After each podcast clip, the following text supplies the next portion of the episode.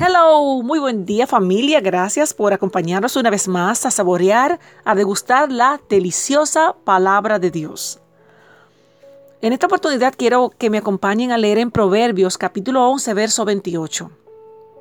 Proverbios capítulo 11, verso 28 dice así, El que confía en sus riquezas caerá, mas los justos reverdecerán como ramas. Repito, el que confía en sus riquezas caerá, mas los justos reverdecerán como ramas. Proverbios capítulo 11, verso 28. Y la reflexión se titula Aviva la llama.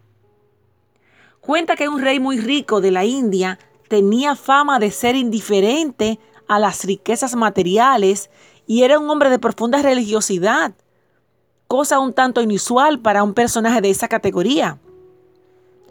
Ante esa situación, y movido por la curiosidad, un súbdito, un empleado, quiso averiguar el secreto del soberano para no dejarse deslumbrar por el oro, por las joyas y los lujos excesivos que caracterizaban su noble su nobleza en ese tiempo, ¿verdad? Inmediatamente después de los saludos que la etiqueta y la cortesía exigen, el hombre preguntó, Majestad, ¿cuál es su secreto para cultivar la vida espiritual en medio de tanta riqueza? El rey le dijo, te lo revelaré. Si recorres mi patio para comprender la magnitud de mi riqueza, pero lleva una vela encendida, si se apaga, te decapitaré, o sea, le cortaría la cabeza. El al término del paseo, el rey le preguntó, ¿qué piensas de mis riquezas? Y la persona respondió, no vi nada, solo me preocupé de que la llama no se apagara. el rey le dijo, ese es mi secreto.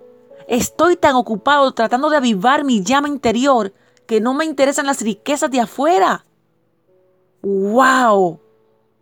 Muchas veces deseamos vivir como mejores cristianos y tener una vida espiritual, pero no nos decidimos a apartar la mirada de esas cosas que nos distraen, que nos rodean, que nos deslumbran con su belleza.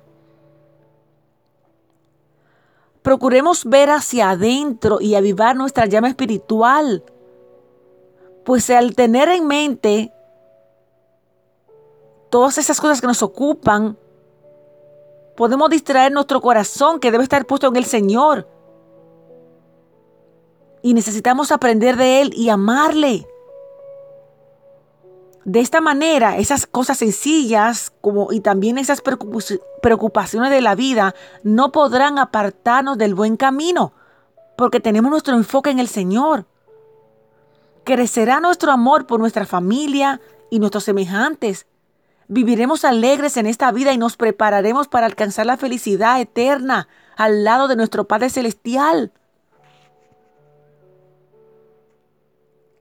Mirando hacia adentro, tratando de procurar una vida espiritual, intimar con nuestro Señor.